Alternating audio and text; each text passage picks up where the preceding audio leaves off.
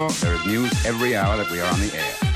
Every hour on the hour, we transmit world news, truthful and undistorted. Our feature programs offer music, satire, entertainment, information, commentary, and services.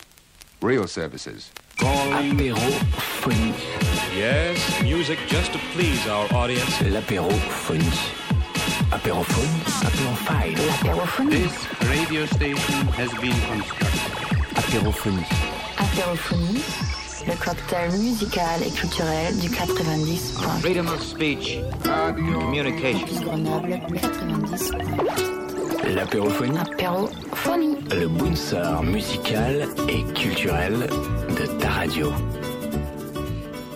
Bonsoir, bonsoir, il est 18h02 et nous sommes dans l'apérophonie sur 90.8 Radio Campus Grenoble et nous sommes ce soir avec Adrien. Bonsoir Bonjour. Adrien, qui va, Bonjour. qui va nous parler de Ce qui m'est dû, une création de la débordante compagnie. Oui, alors c'est une création euh, qui joue euh, demain soir à la Bobine. Donc déjà on salue l'équipe euh, de la Bobine de préparer, de programmer pardon des spectacles aussi bons. Et donc ça joue demain soir à 20h30. Donc voilà, bon ça coûte 10 euros parce qu'ils viennent faire de leur création, leur création lumière. Mais c'est des gens qui jouent d'habitude dans la rue et qui font payer au, au- au chapeau. Et donc, euh, je vais d'abord vous dire euh, pourquoi il faut aller voir ce qui m'est dû, parce que, à mon avis, c'est un très bon spectacle. Explique-nous donc. Et, euh, et ensuite, euh, j'ai eu la chance d'interviewer les gens de la compagnie, donc Héloïse Desfarges, Antoine Raymondi et Jérémy Bergerac. Et donc voilà, mais d'abord, je vais vous dire euh, pourquoi euh, ce qui m'est dû a un spectacle exceptionnel. Donc, euh, dans ce qui m'est dû, nous voyons et écoutons une histoire individuelle qui va vers le collectif.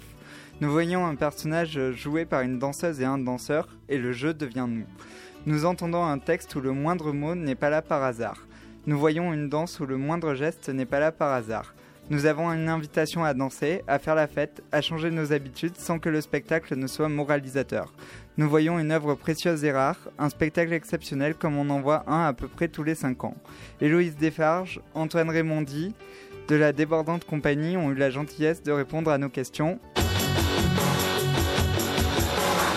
La grâce des mouvements, belle danseuse de l'Orient, paroles de poésie, remplies de nostalgie. Vous êtes cette semaine à la Bobine euh, pour la création lumière euh, de votre spectacle Ce qui m'est dû, un spectacle qui a été créé en 2014 au festival euh, Chalon dans la rue.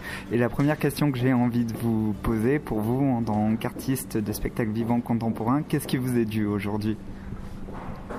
Et Euh, pas, pas, grand chose en fait. Qu'est-ce qui nous est dû? Euh, Il nous est dû euh, la vie, la vie, euh, le plaisir d'être ensemble. euh, euh, et quoi? Ça, c'est une drôle de question. Et l'envie de, l'envie de faire, euh, faire du bien autour de soi. Et puis après, comme tous les autres, un système de sécurité sociale, un système de d'éducation. Euh, en ce qui nous concerne, l'intermittence, euh, c'est pas, enfin c'est toujours euh, bizarre de penser ça en termes de ça, ça m'est dû, mais en tout cas voilà tous ces acquis sociaux qui existent, qui sont en train d'être démontés, on en bénéficie bien évidemment et, voilà. Ensuite, ça donnerait envie de développer sur le fait que le titre du spectacle, ce qui m'est dû, prend racine dans le dans la, la, la pensée qu'à un moment donné, être né en Occident à cette période-là, ça veut dire automatiquement qu'on a accès à une multitude de biens matériels euh, et qu'on a cet accès au détriment euh, d'un certain nombre de pays qui fournissent les ressources pour les fabriquer ou qui fournissent les ouvriers qui fabriquent ces objets-là. Et donc il y a une espèce de, de, de, colonialisme de fait. Euh, voilà, le, le, le, un des points de bascule du spectacle, c'est de se rendre compte que, que, tout le contenu de nos placards euh, a, a, imposé à un certain nombre de gens une, violence euh, objective et, et voilà donc ça travaille de ce point de vue là c'est difficile de dire on me doit plein de choses mais en même temps en étant français aujourd'hui on doit quand même dire qu'on qu'on vit au cœur d'un système dont on bénéficie et qu'on envisage de défendre euh, d'un point de vue euh, acquis sociaux. euh, c'est dit de manière très belle dans le spectacle. C'est euh, euh, personne que je ne connais fabrique des choses utiles. C'est c'est ça. Peut-être que tu peux reformuler la phrase de la manière dont c'est dit dans le spectacle? Aucune des personnes que je connais ne fabrique quoi que ce soit de réellement nécessaire. Euh, c'est un peu, euh, ça peut paraître un peu provocateur, mais c'est vrai que quand on se replace euh, dans le contexte de, l'époque où, cette jeune fille parle de ça, c'est au travers de la voix d'Antoine, c'est effectivement, elle, évolue dans, un, à Paris, elle connaît des gens qui se destinent à faire euh, de la publicité. Euh, voilà, beaucoup de gens euh, travaillent dans le domaine des services, dans le tertiaire, et, et c'est difficile de trouver du sens à ce moment-là pour elle euh, dans tous ces métiers-là, en fait. Et c'est vrai que, bah oui, quoi que ce soit de réellement nécessaire. Alors effectivement, c'est des besoins primaires, mais, mais qui fabrique à manger autour d'elle bah, Personne. Et, euh, et à un moment donné, ça, ça lui fait vraiment bizarre, en fait. Voilà.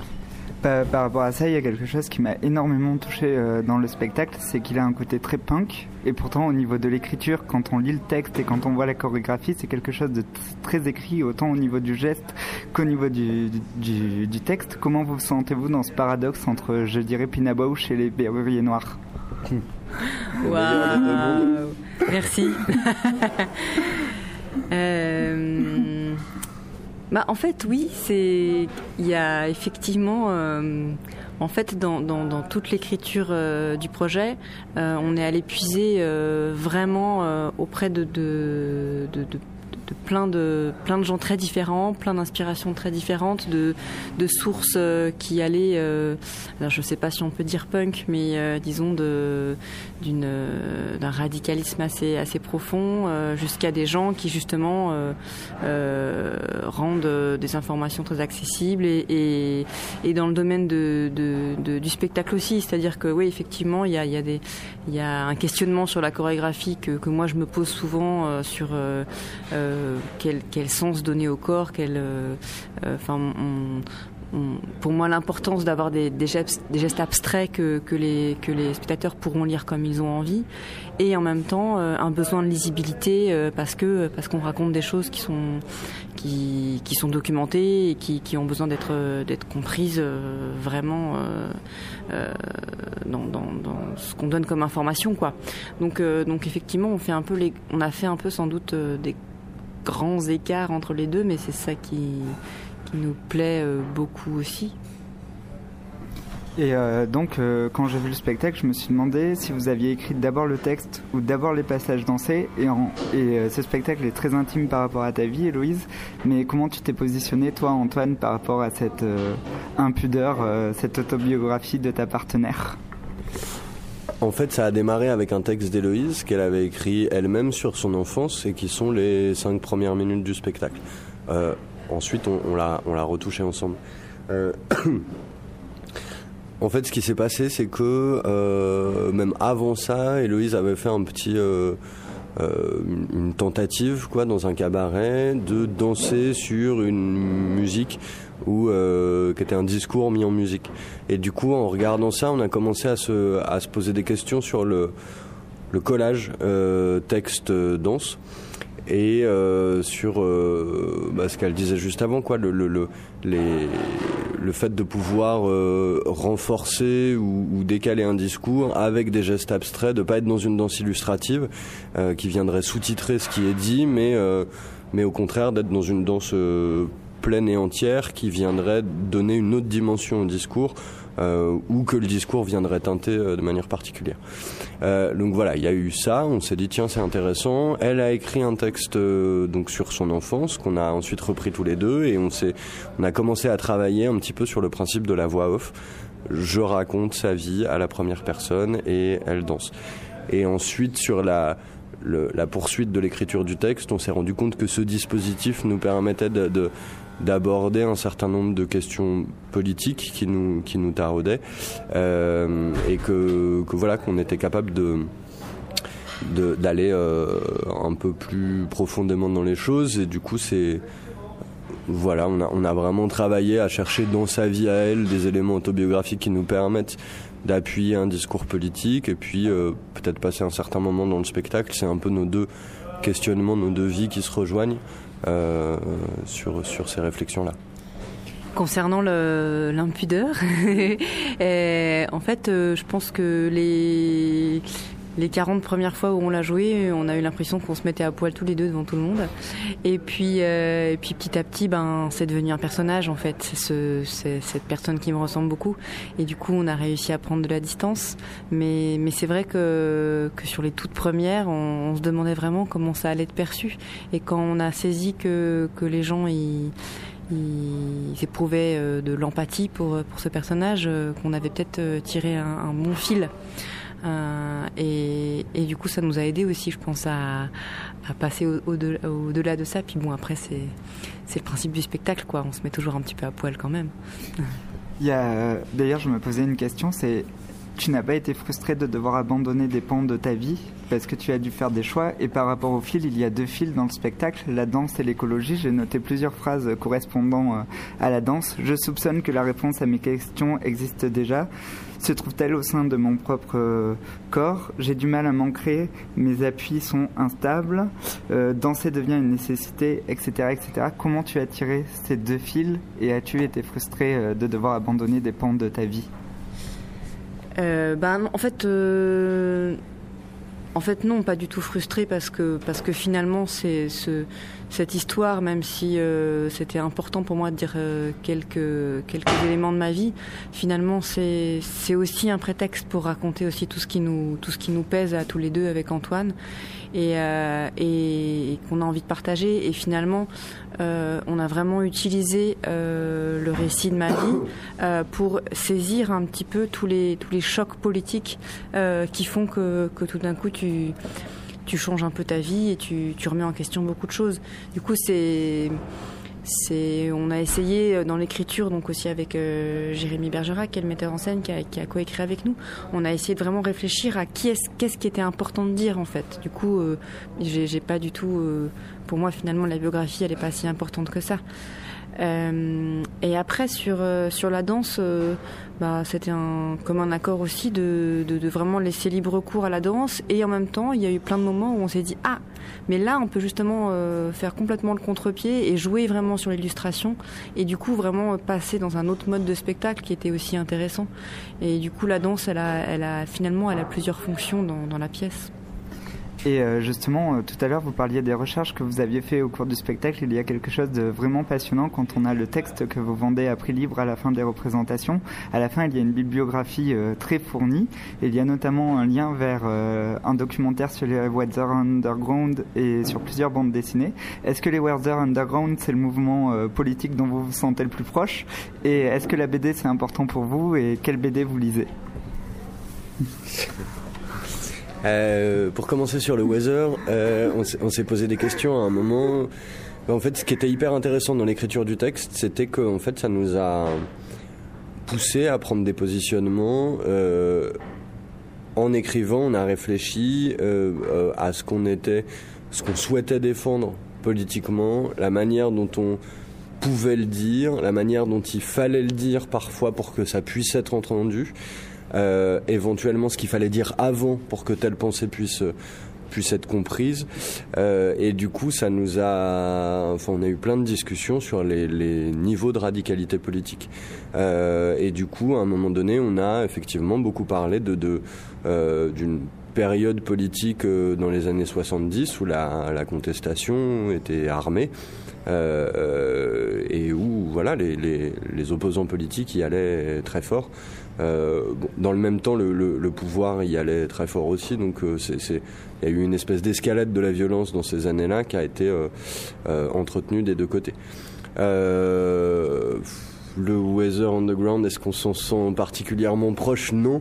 Euh, Il y a un petit côté super-héros quand même de, de, de ces mecs qui ont passé 10 ans en clandestinité euh, sans jamais se faire attraper, qui ont été relaxés à la fin, qui ont, qui ont commis des dizaines d'attentats sans jamais blesser personne, en réussissant à faire, réussissant à faire exploser des symboles et tout. Il y a, il y a un côté un peu... euh, Enfin oui, de, de, de- voilà, c'est un peu... C'est des héros, ouais, C'est des sûr. Euh, ensuite, euh, ensuite est-ce qu'aujourd'hui on a envie de fabriquer des bombes euh, pour dynamiter des. Bon, remarque, pour dynamiter des symboles. pour- Euh, non, non, mais non, je, je pense qu'on n'en est pas là du tout. Et, et voilà. Mais, euh, mais en tout cas, c'est- ces questions-là ont été. Euh, Enfin, se sont posées particulièrement dans l'écriture d'un texte et d'un et truc, de dire bah, jusqu'où est-ce qu'il faudrait aller, jusqu'où est-ce que c'est acceptable d'aller, jusqu'où est-ce que nous on serait capable Et d'aller. puis, est-ce que ce niveau de radicalité-là, il est possible aujourd'hui euh, dans, dans un système euh, où, nous sommes énormément surveillés? À l'époque, ils font des choses absolument incroyables. Ils, ils volent des documents qui leur permettent ensuite de faire pression sur certains politiques. Enfin, c'est incroyable. C'est impossible à faire ça aujourd'hui. Mais du coup, c'est vrai que c'est vrai que c'était intéressant de se poser la question de ok, qu'est-ce que quelle, quelle, quelle marge de manœuvre ils avaient à l'époque et, quelle marge de manœuvre dans la contestation on a aujourd'hui. Et c'est vrai que quand on met les deux en regard, finalement, euh, effectivement, la question de la lutte armée, euh, elle, euh, elle, est, elle peut être tout à fait critiquable, mais la question de la marge de manœuvre, elle est vraiment inquiétante parce qu'on a là l'impression qu'elle est vraiment faible aujourd'hui.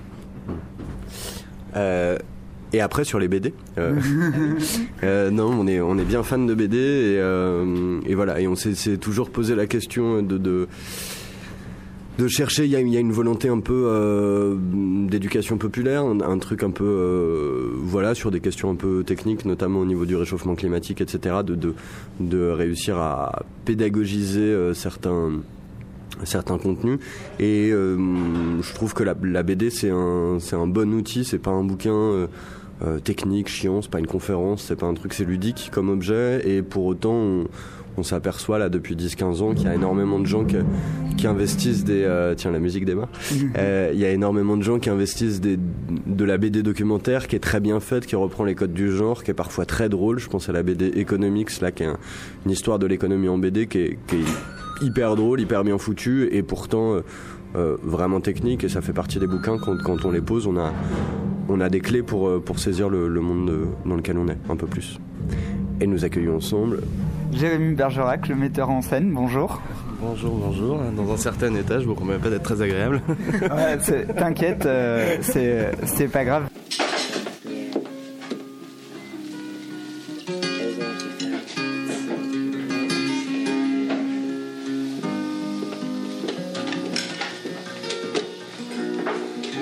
Yesterday morning, they let me know you you were gone. Suzanne, the plans they made were end to you. I walked out this morning and I wrote down this song. I just can't remember who to send it to. I've seen fire and I've seen rain. I've seen sunny days that I thought would never end. I've seen lonely times when I could not find. You sure this is a. Phillips kid? They didn't switch you with the hospital or anything, did they? I always thought that I'd see you again.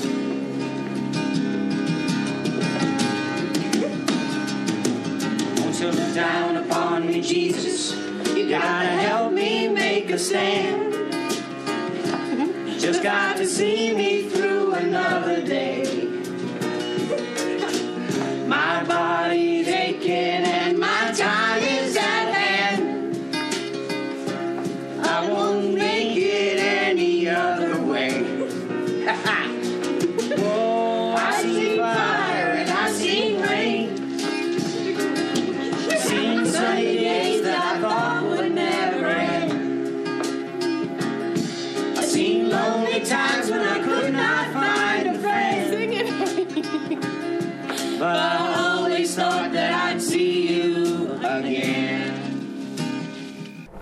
Vous parliez euh, tout à l'heure euh, des solutions possibles euh, par rapport au militantisme euh, en disant que la lutte armée ce n'était peut-être pas la solution aujourd'hui.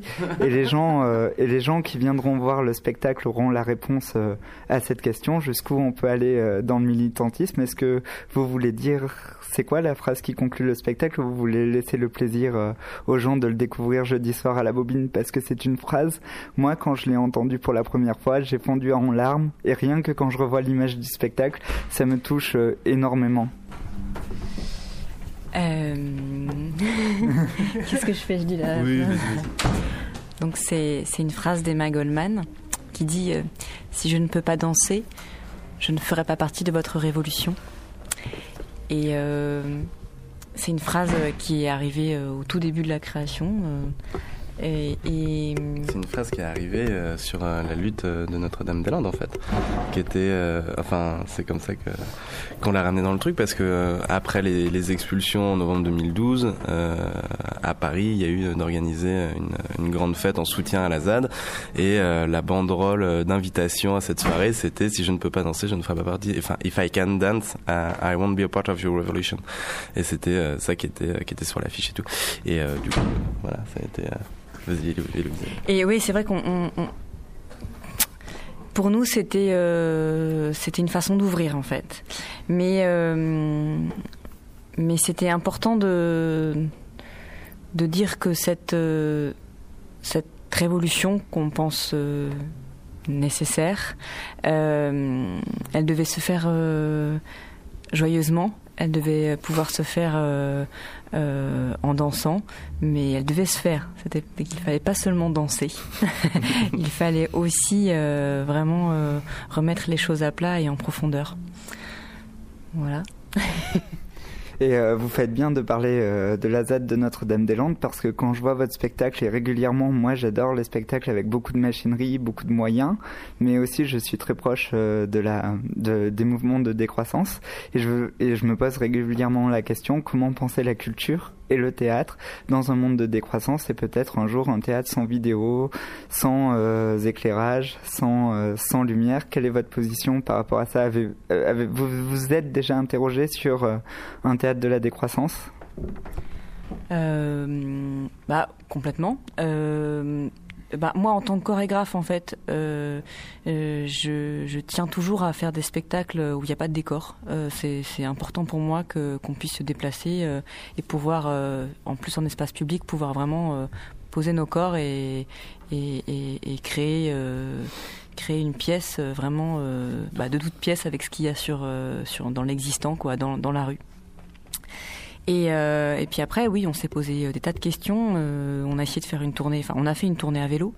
Euh, et et c'est vrai que dans, dans l'absolu, en fait, pouvoir faire des, des tournées uniquement dans- avec des modes de transport doux, euh, dans, dans des dans des périmètres assez restreints, euh, ce serait pour moi vraiment euh, l'avenir du, du spectacle s'il doit en avoir un, quoi. Oui, mais ça veut dire. Ah, pardon, euh, Antoine. tu, tu peux réagir. Euh, non, mais du coup, euh, pour rebondir sur ce que disait Héloïse, en fait, je pense que effectivement, on a sur ce qui m'est dû, le théâtre de la décroissance, si, si on devait l'appeler comme ça. euh, il y a une idée de sobriété dans les moyens qui sont mis en œuvre pour raconter l'histoire qui doit être racontée. Et ce qui m'est dû de ce point de vue-là euh, euh, remplit les cahiers des charges, c'est-à-dire qu'on a le, voilà le seul décor qu'on utilise, c'est deux chaises euh, qu'on trouve sur place à chaque fois, et puis sinon c'est nos deux corps. euh, euh, voilà, donc c'est vrai que quand on part en tournée, on part avec euh, euh, chacun un pantalon, euh, un t-shirt et puis euh, et puis un CD. Et euh, On est un peu corrompu quand même. Hein. et ouais, c'est déjà, c'est déjà beaucoup. Euh, mais euh, voilà. Ensuite, il y a quand même un petit, enfin, il faut quand même euh, modérer un petit peu ça dans la mesure où voilà, c'est un spectacle qui joue dans la rue, beaucoup, euh, qu'on a beaucoup joué dans la rue, et du coup cette sobriété là, elle. euh, elle est possible dans ce cadre-là. On s'est rendu compte en passant au théâtre, dans une salle, que euh, la salle fait que il faut utiliser le dispositif théâtral pour euh, euh, voilà pour pas perdre de puissance. Donc on pourrait dire que le théâtre de la décroissance euh, au sens strict du terme, il, à mon avis, il est plus puissant quand il joue dehors, en journée, etc. et qu'on partage euh, une situation, par exemple, je crois que tu l'as vu à Aurillac un jour où il a plu. Pour nous, c'est une super date parce que voilà, les gens sont restés, nous aussi. À la fin, on était tous mouillés et on a vraiment été unis en quelque sorte par ce, ce, ce truc-là. Dans une salle, t'as automatiquement une distance qui se crée et du coup, cette distance-là, tu peux la compenser par des artifices théâtraux. Euh, et là, par exemple, on utilise de la lumière. Et, voilà, alors on aimerait bien bosser à avoir un, plan de lumière, une utilisation un peu intelligente, un petit peu euh, modérée euh, de, de, ça. Mais, mais pour l'instant, il, faut- que, enfin voilà, faut aussi qu'on s'adapte à ces, à ces contraintes-là. Et euh, tu fais bien de parler euh, d'être ensemble pendant euh, pendant la représentation à Aurillac parce que moi, votre spectacle il m'a fait penser à un réalisateur que j'aime beaucoup et qui a fait de l'éducation populaire, c'est Chris Marker en fait, parce que j'avais l'impression que dans le film c'était à la fois complexe. Déjà il y a l'emploi du jeu et dans beaucoup de films de Chris Marker il y a l'emploi du jeu, notamment dans Sans Soleil que j'adore et en même temps c'était hyper accessible et ça donnait euh, vous donnez beaucoup de choses aux gens en fait. Et même ce que vous faites dans l'écriture et dans l'ambiance tout le monde ne peut pas le faire. C'est quand même une invitation votre spectacle. Et c'est vraiment euh, très beau et très touchant de faire un spectacle d'éducation populaire. Et j'ai eu la chance de voir deux fois le spectacle à Aurillac et au Touvet. Et j'ai préféré la représentation au Touvet parce que le public n'était pas acquis tandis que à Aurillac vous jouez devant un public hyper militant. Tous les gens qui avaient au spectacle de collectif international Alligator le matin étaient à votre spectacle le soir, donc il y a un peu un public de spectacle militant, alors que Touvé, c'était autre chose, quoi. Euh, oui, euh, nous aussi. En fait, euh, effectivement, en fait, l'objectif du spectacle, c'était de de, de, de, de, pas du tout privilégier euh, les endroits militants, parce qu'on savait, oui, que c'était acquis, euh, au moins pour pour une partie. Du coup, on avait vraiment envie de faire un spectacle, et ça a été de, de longues, longues, longues, longues heures de débat entre nous trois sur euh, comment s'adresser euh, aux gens et, et à qui on s'adressait vraiment, et quels mots utiliser, et, et jusqu'où aller pour euh, pour essayer de, de, de, de, de de pas perdre les gens qui seraient pas euh, complètement convaincus en fait. Et du coup ça a été euh, ça a été un vrai travail euh, qu'on remet qu'on qu'on questionne même presque presque tout le temps. Le, mais le, le travail, il a consisté sur, enfin, à mon sens, principalement pas à, à ce que ça parle à tout le monde, mais aussi à ce qu'on soit, pardon, aussi à, ce- aussi à dire, à rester fidèle à ce qu'on pense, en fait. C'est ce travail-là, en fait, c'est de, de rester à son endroit pour s'adresser euh, de façon euh, ouverte et inclusive, en fait.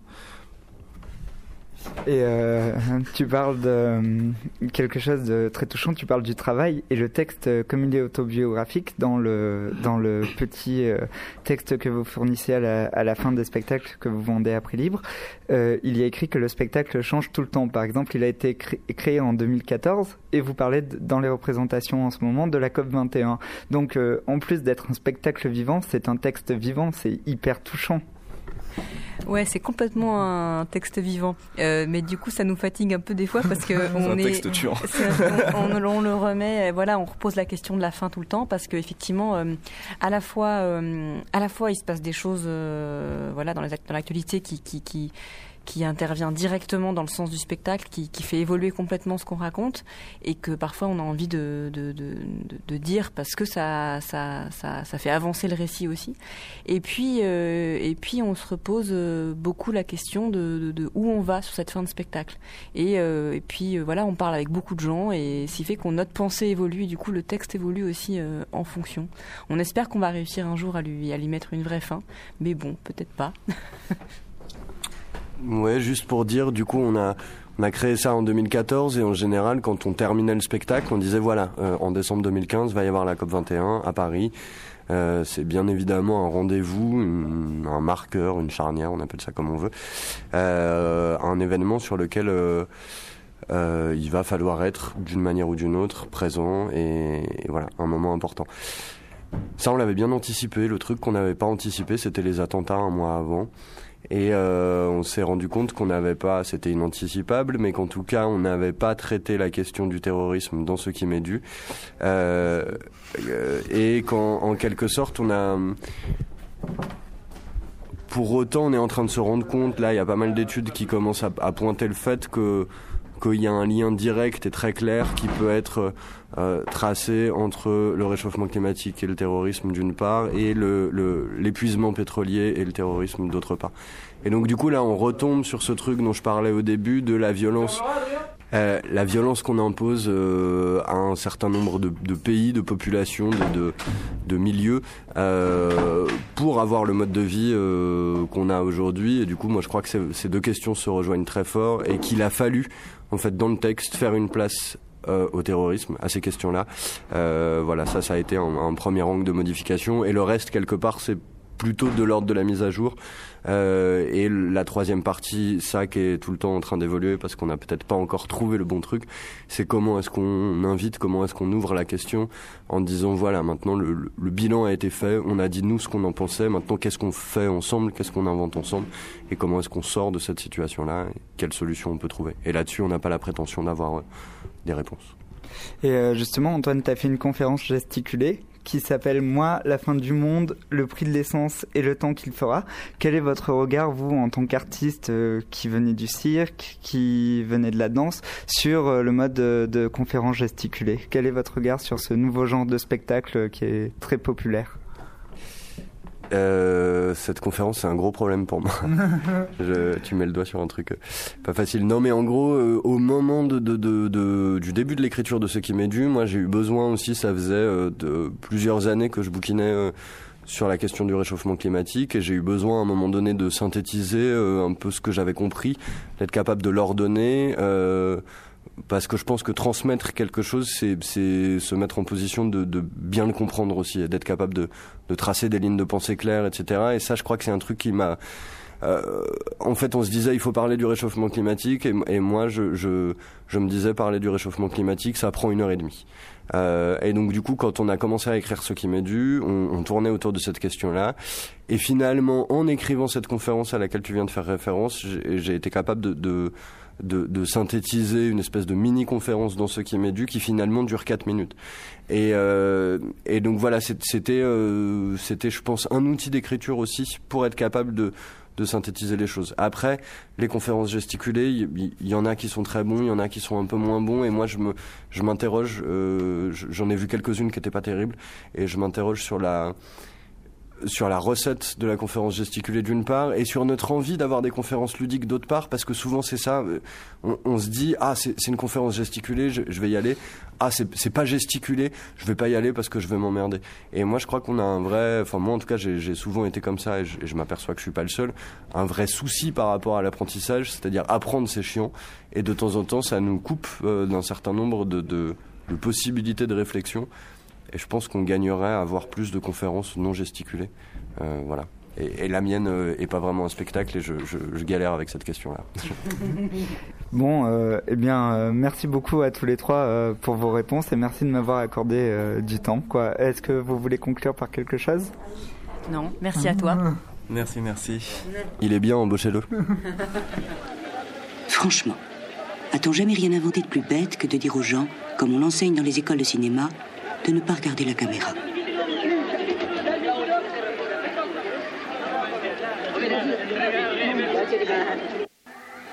Il m'écrivait. Le Sahel n'est pas seulement ce qu'on en montre quand il est trop tard. C'est une terre où la sécheresse s'engouffre comme l'eau dans un bateau qui fait eau. Les bêtes ressuscitées le temps d'un carnaval à Bissau, on les retrouvera pétrifiées dès qu'un nouvel assaut aura changé une savane en désert. C'est l'état de survie que les pays riches ont oublié, à une seule exception. Vous aviez deviné, le Japon. Mon perpétuel va-et-vient n'est pas une recherche des contrastes. C'est un voyage aux deux pôles extrêmes de la survie.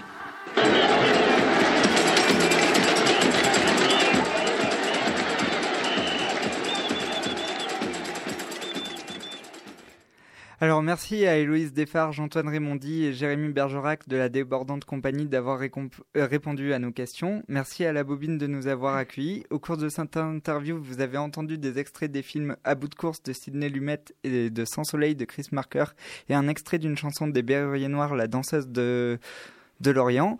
En régie, c'était Johan. À l'animation, c'était Juliette et Adrien. Bonsoir. et vous l'avez compris, on vous conseille bien sûr d'aller voir euh, ce qui m'est dû demain à 20h30 à la À la bobine.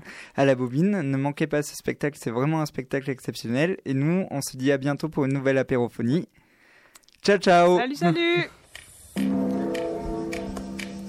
That was the Freedom Bell to remind you that you are listening to Radio Campus Grenoble 90.8. L'apérophonie, le bouncer musical et culturel This is Radio du 90.8. Radio. There is news every hour that we are on the air.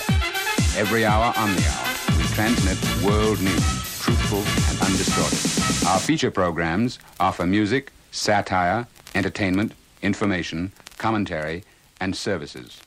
Real services.